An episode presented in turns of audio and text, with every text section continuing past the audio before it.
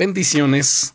Soy el pastor Teodoro Hernández de la Iglesia Viento de Dios en la ciudad de Toluca. El devocional del día es, cuando te llenas de Dios, Él te llena de su bendición. ¿Te imaginas cómo sería si todo lo que hicieses prosperase? Cierra los ojos y acompáñame unos instantes. Imagínate un precioso atardecer de otoño. En ese paisaje hay un gran río que fluye con vivas corrientes de agua y está bordeado por una pradera cubierta de colores amarillentos y destellos dorados. Ahí junto a la orilla hay un árbol. Puedes ver que es un árbol fuerte, sano. Sus hojas están verdes a pesar de ser otoño y tiene frutos maduros. El árbol entero es precioso y rebosa de vida. ¿Te resulta familiar ese árbol? ¿No? Pues déjame decirte que este árbol eres tú. Es lo que Dios te llama a ser. El Salmo 1 habla acerca de aquellos que se apartan de las malas compañías y que se deleitan en meditar en Dios. Y dice que la persona que haga esto será como árbol plantado junto a corrientes de aguas, que da su fruto en su tiempo, y su hoja no cae, y todo lo que hace prosperará. Este es el Salmo 1, versículo 3. Fíjate en las preciosas promesas de este pasaje beberás de las corrientes de aguas vivas que el Señor te da.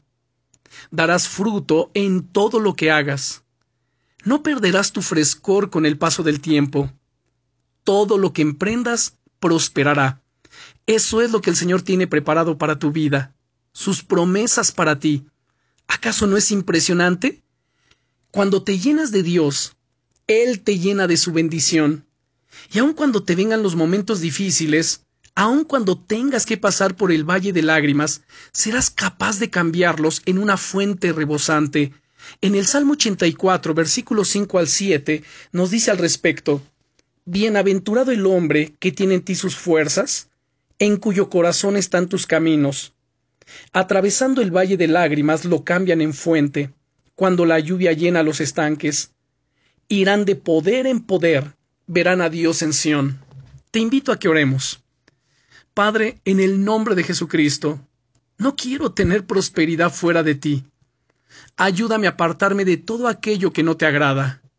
Quiero deleitarme en tu presencia, solo en tu presencia, centrar mis pensamientos en ti y que todo lo que haga esté lleno de tu bendición. Que tú seas el centro de mi vida, hoy y siempre, en el nombre glorioso del Señor Jesucristo. Amén. Permíteme hacerte unas últimas preguntas para la reflexión. ¿Por qué crees que es tan importante apartarse de las malas compañías y no participar en cosas malas? ¿Cómo crees que esas malas compañías afectan la prosperidad de tu vida? ¿Qué crees que pasa dentro de ti cuando meditas en Dios y te deleitas en Él? ¿Cómo crees que te prepara eso para recibir prosperidad, fruto y bendición de su parte?